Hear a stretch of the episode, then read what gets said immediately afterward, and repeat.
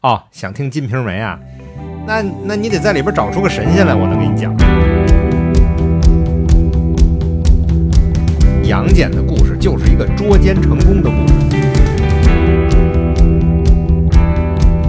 所以说哪吒这小子混起来，连他自个儿都能砍成块儿。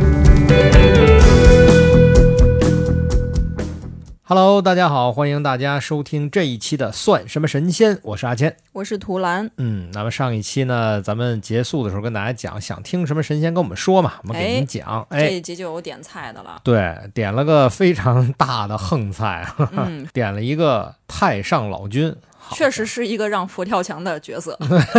而且呢，说句实在话，啊太上老君他是呃号称道教始祖嘛，嗯，所以他的背后的故事非常的复杂，他对咱都不能说很多，因为叫很复杂，因为道教本身就是一个很复杂的一个宗教，所以您点的真是一个横菜。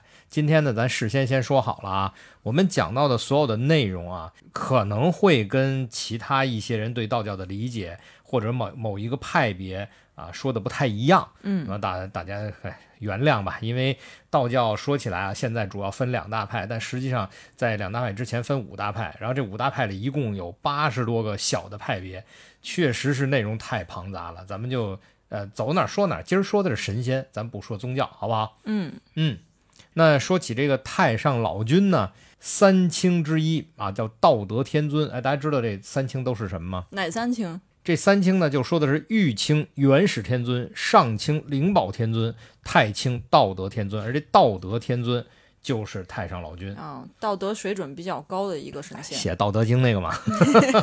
所以这个很有意思啊，就是您看您逛庙的时候啊，就是佛家的庙。中间供着三尊佛像啊，中间那一尊啊，这释迦牟尼，左边这一尊燃灯古佛，右边那一尊是弥勒佛啊，就是这么来做的。但是您要是去道家，您就会发现啊，就道家这个道观里边一啊，基本上供就是供这三清啊，元始天尊在中间，然后这个右边一个呃灵宝天尊，左边一个这个太清道德天尊，就是咱们说的呃太上老君。对，所以您要去逛道观，您知道是谁？但是我记得《西游记》里面这个排位好像不是这样子的。我跟你说啊，这个排位啊，真的很难在这儿跟大家说清楚。为什么呢？因为就在道教里面的故事里，对于这个排位有很多种说法，有的说说元始天尊排在第一，对吧？嗯？然后呢，呃，元始天尊就是在开天辟地之前就有的。嗯，那呃，玉清是元始天尊，上清灵宝天尊排在第二。但是呢，也有很多的故事来讲说，太上老君实际上排的是第一。可能啊，呃，道德天尊啊，咱们这个太上老君作为第一，主要是他人缘好。你你发现，在脱口秀大会里面也是这样啊，投票的时候谁哎老人儿脸熟，人缘好，有群众基础，得票就多。嗯，这个在中国的古代的神仙体系里也是如此。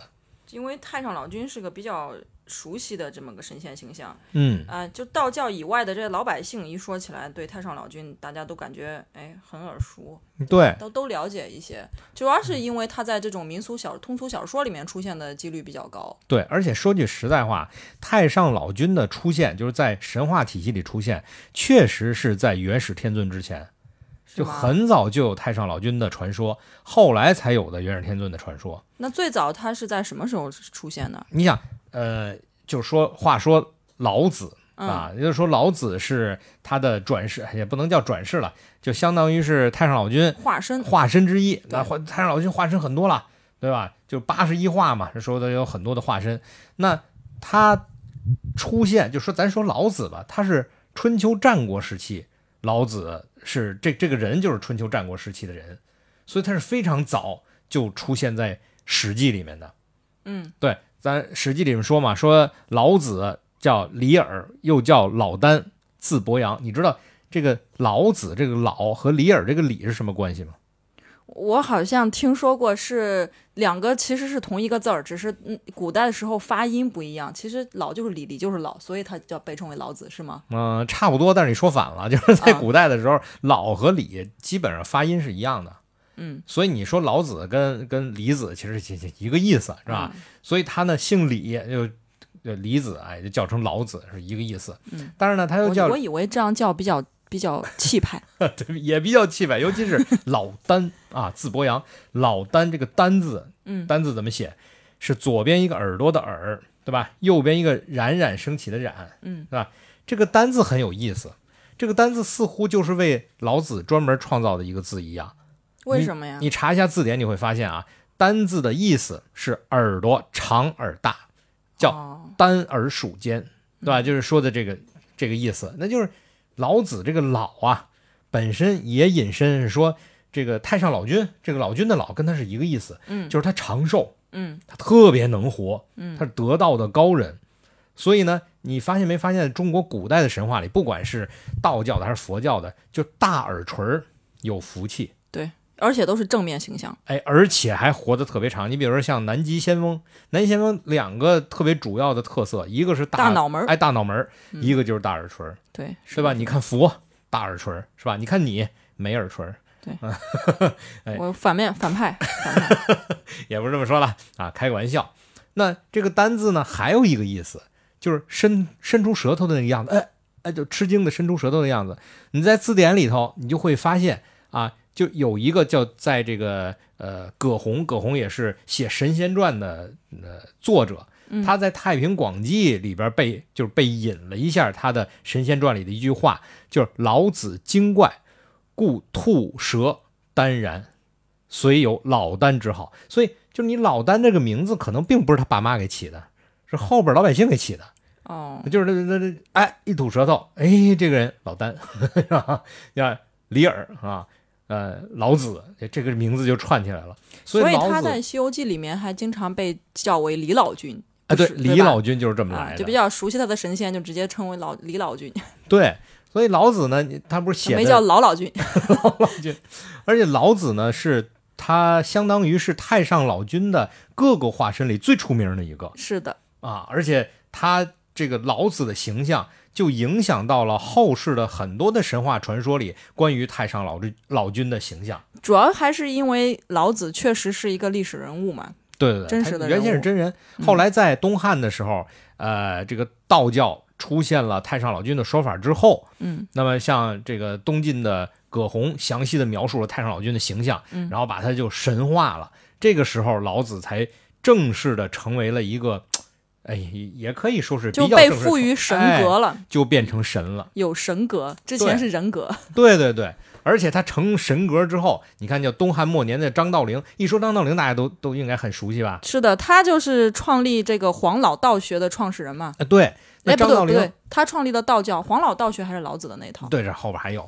那么张道陵创立的，其实当时就是也也算是创立道教吧。不过道教有很多个派别，他创立的时候的那个派别叫五斗米，五斗米教，哎，对对，也叫正一道，也叫天师道。是是是。所以你看香港的很多的片子啊，嗯就是什么天师，哎，有有一个演员我记得叫什么来着，就是几乎老香演、啊老对演僵尸片儿的对僵尸那片个儿抓小鬼儿的那个、呃基是吧？基本上那里边演的那些，嗯，全都是叫天师道正的义。，嗯，天师道，哎，对，就是天师道很有意思啊，它里边有一大堆的说法，他们怎么练、怎么修炼，有什么功夫、什么术、什么符之类的，哎，非常有意其思。实他们都是道教的一个分支，对吧？对，它是一个最大的分支。嗯，那么在那之后，又出现了其他的分支。那最大的两个分支，大家都非常熟悉啊，一个就是刚才说的五斗米道，也叫正一道，也叫天师道。那么还有一个分支，那就是呃，在金庸笔下经常出现的叫全真教。全哦真教那是后来的，哎，对，后来就是毕业之后，他们又自己另外创了一个 学校，对吧？这个你你看、啊，但是全真教育他已经，我觉得他已经不是很讲那个道学了，因为他们那个教材不是《道德经》，但是全真教你哎，全真教的创始人你知道谁吗？那个王重阳啊、啊，对，王重阳，王重阳哪儿人你知道吗？重庆人，山东人， 山东宁海人。所以，哎，这说起来啊，这整个道教在中国大陆上是是非常非常的呃普及的。你比如说，你看咱们说这个正一道是张道陵的，是吧？然后后来像王重阳是在山东的，像这个真大道，这是北宋期间啊，叫刘德仁，这个这就是相当于是咱们沧州人，沧州乐陵人。嗯，然后这就是就河北人了。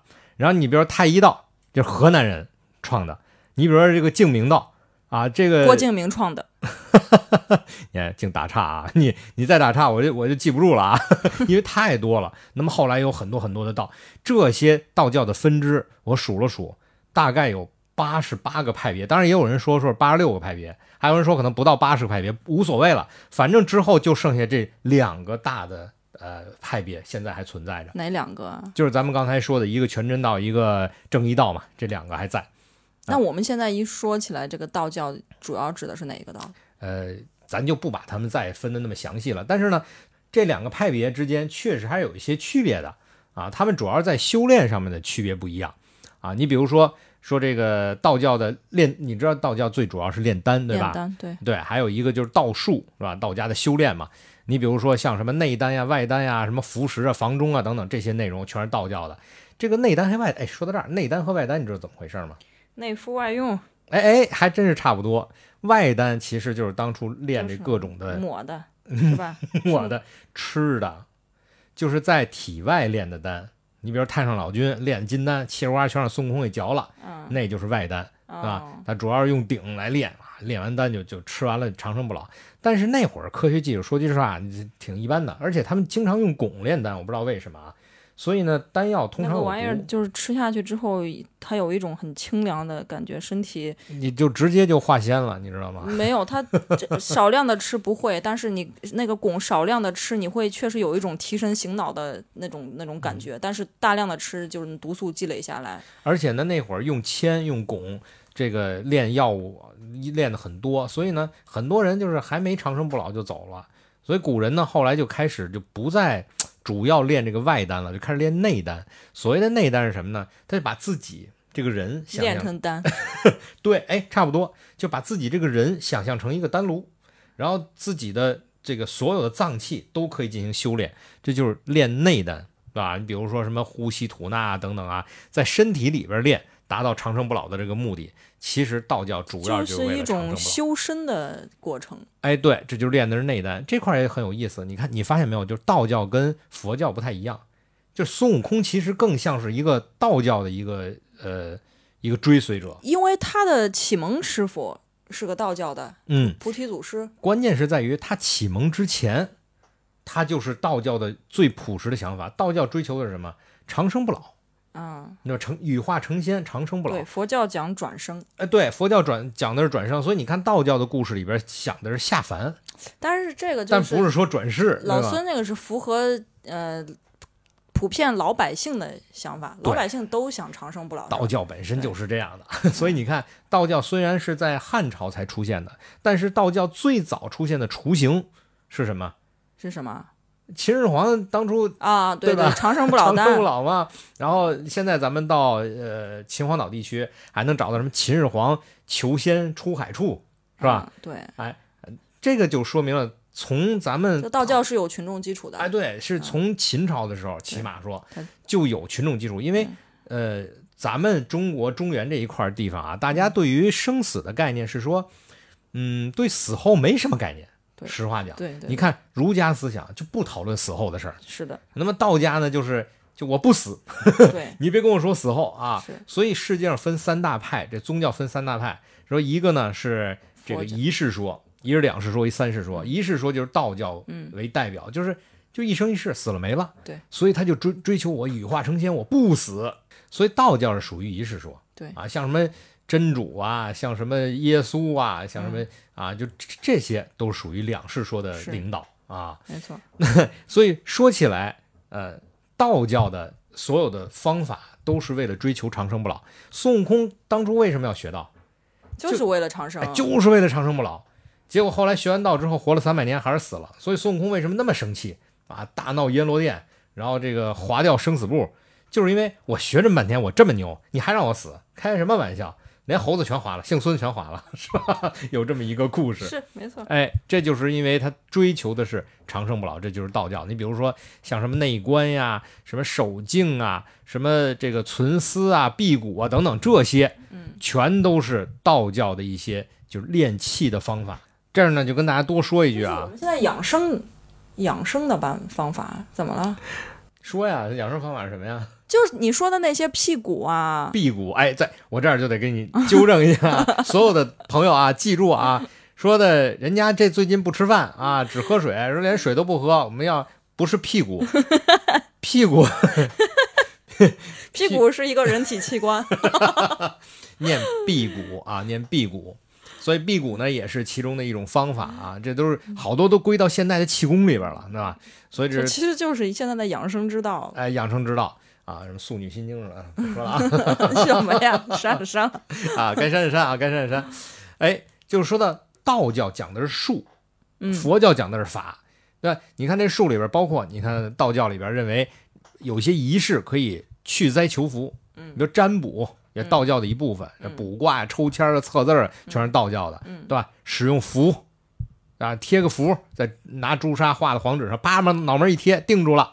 这道教的什么赶尸人，原先那些 说法啊、嗯啊，那那天师道，然后啪啪贴着符，一帮僵尸跟着他走，哎，这都是用的是各种各样的东西，什么桃木剑什么的，对啊对对，这叫它术它，是需要借助借助器具，哎，所以你发现这个太上老君，哎这说的有点远了啊，说回太上，太上老君道教始祖，他就是，哎呦，我跟你说，宝贝巨多，对，就基本上天宫上的宝贝全是他的，这都是他造的。你看孙悟空的这个金箍棒怎么来的？是当初太上老君给大禹炼的一个一个小小小小铁块儿，说你拿这个去治测水哎治水，测这水的深浅用。嗯，结果后来用完了以后，这水也治好了，大禹觉得没用了，随手一扔，扔到东海里变哎成定所海以它神针可大可小是吧？它就是是个测量工具，啊对嗯，然后你比如说猪八戒的九齿钉耙，钉耙，嗯，对吧？太上老君亲自炼的，务农用的，呃，也 也不能说务农用的，这个就很奇怪啊。这块儿就就就瞎插一句，你说太上老君练一个钉耙这个玩意儿，他为什么要亲自练？这当初说这个钉耙在《西游记》里说钉耙的出处的时候，太上老君自己去这个练这个钉耙，而且还叫了一帮的神仙过来帮忙。练完了钉耙以后，献给这个玉皇大帝，然后玉皇大帝把钉耙哎赐给了天蓬元帅，哎当做武器。这个，其实我觉得这个纯粹就是老百姓在在在口口相传这个西游故事的时候瞎编的。你这个东西它太是个农具了，就是你这就跟老百姓想着这神仙他一顿得吃两个馍三个馍是吧？就就是钉耙这个东西开玩笑，当初在高老庄一顿吃一百多个 馍，啊对，是嗯，钉耙这个东西，它就就是一个民用的农具。对。然后呢，这个太上老君还练了很多琴，你包括呃，这叫什么观音菩萨坐骑，脖子底下铃铛也是他练的。啊，包括他自己的腰带啊，什么装单的葫芦啊，啊，玉净瓶什么都都是他的，哇，他太厉害了！就基本上是属于，如果你想要，呃，要一个兵器神兵，你是个神仙，或者说你想多一个技能，或者你想这个修炼身体，想吃个金丹，都找太上老君。所以太上老君在《西游记》这个神话体系里是一个非常牛的存在啊，基本上就是，呃，你看玉皇大帝对他都非常的尊敬，佛都就是佛祖啊，对都让三分。因为他还想吃他炼的丹， 哎，对，还想吃他嗯炼丹。哎，其实你这么说起来，你看玉皇大帝来笼络群仙，就是用蟠桃会。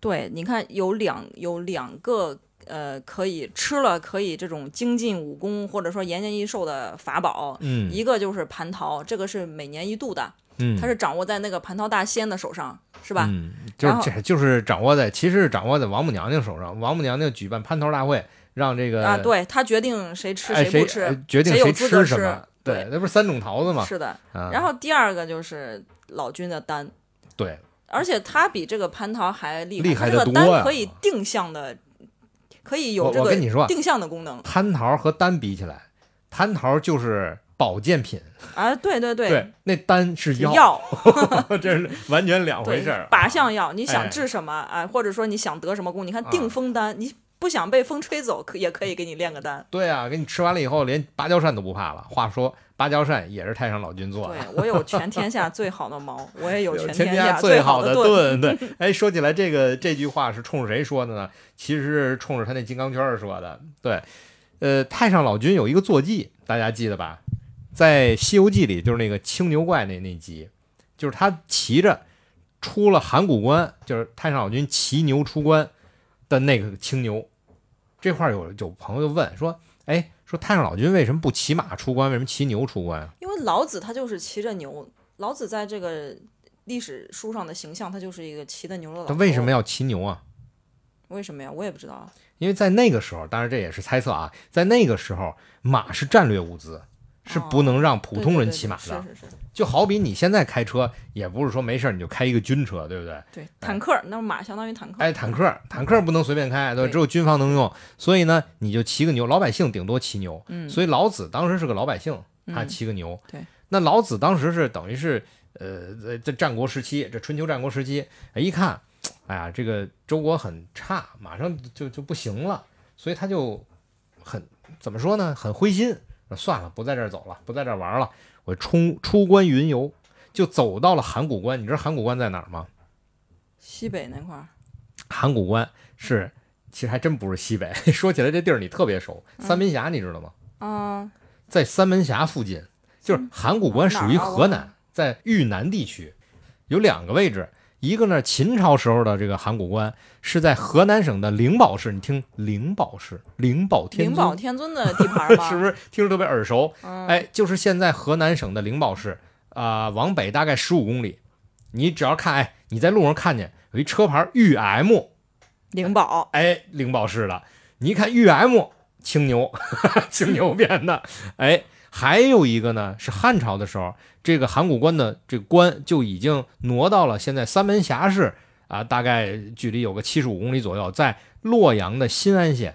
但是目前咱一说函谷关，还是说的是灵宝市那个函谷关。嗯这个函谷关说到这儿有一个特别有意思的故事啊，就当年老子骑着青牛走到函谷关，打算出关去，哎，去周游世界的时候，这个时候守关的这个人，这个人叫尹喜，他呢当时就就特别，他很崇拜老子，说你这就走了，他就不想让老子走。但是呢，老子又想走，他又没办法，就说，要不然这么着吧，您看您走之前，您出关之前，您给留个经呗，不是您什您么您给留 您给留部书呗，留部啊著作，啊，流传后世，别得以后找不着您了，您这哈、满腹经纶，这不浪费了吗？所以老子就在这儿住了几天，老子也很牛啊，住了几天就把整个《道德经》上下集五千字就写下来，就给了他了，传给他了。哦，哎这个其实也有听说，这个《道德经》并不是老子本人写的，是他的徒弟根据他的这种言行，最后整理出来的。当然，嗯这个在这种民间流传的故事，希望肯定是想把它更神话一些。对对对对对，这故事嘛，大家传传传就传成这样了，所以后来就留下了这个《道德经》。所以你现在要再去，你是找函谷关啊，嗯，如果想去那儿旅游，你会发现函谷关也是国家几 A 级景景区。到那儿以后，主要给你讲的就是老子在这儿写的《道德经》，嗯，哎，很牛。那因为有了老子这个活人，所以呢，就更有一个有意思的事情出现，就是他总有一个生日吧？你说老子出生的日期，对啊，老百姓啊，嗯，他喜欢给人过生日，这生日你明白吧？就是具体到哪一你天，就说是太上老君这诞个神辰仙，对 那诞辰，你让中国人特别喜欢给人过生日。嗯，对，你会发现，就包括你那朋友圈里头，什么什么微信圈，经常有，哎呀，今天是哪个佛的生日，哪个佛的诞辰啊，我们得怎么拜一下啊？特别喜欢过生日。那有一个诞辰，这个诞辰呢是农历的二月十五号，当然这个诞辰就你现在就很难说到底是老子的还是太上老君的，当然传传传传成这样了。农历的二月十五号是在离咱们最近的是哪天？是肯定是明年了嘛，今年的已经过了，对明年的这个二月十五号在阳历是三月十七。所以明年三月十七记得给太上老君过生日啊。但是明年的三月十七呢，恰好是另外一个非常有意思的日子啊，这个日子大家应该记得，叫国医节。呃，跑个题啊，国医是什么？中医，对吗？中医又被我们称为国医。这个国医节是怎么回事儿？实际上，这是在这个一九二九年二月的时候，国民政府召开第一届的中央卫生委员会，就把中医废止了，提出要废止中医。这件事儿哇太大了，我这个废止中医案，这在历史上都是出了名儿的。于是，在一九二九年的三月十七号，全国十七个省、二百四十二个团体，将近三百名代表云集上海，召开了一个一个会议啊，全国的这个医药团体的一个总联合会，要求当时的政府取消这个议案啊，不能废止中医。后来成功了，所以这一天就被咱们这个医学界人士三月十七号定为中国国医节。好，这有点跑题了啊，跑得太远了。跑得太远了。那因为时间的关系呢，今天只能跟大家聊到这里，也没关系啊。咱们下一期接着讲太上老君的故事，记得三连，该点赞点赞，该评论评论，该收藏收藏。谢谢您的收听，咱们下回再见。